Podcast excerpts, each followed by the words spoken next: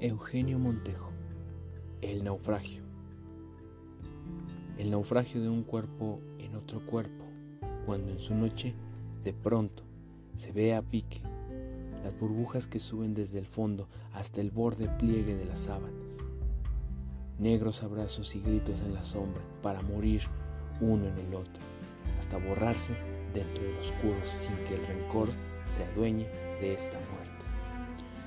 Los enlazados cuerpos que se sorban bajo una misma tormenta solitaria.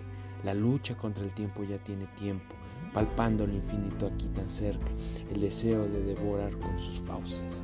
La luna se consuela y ya no basta.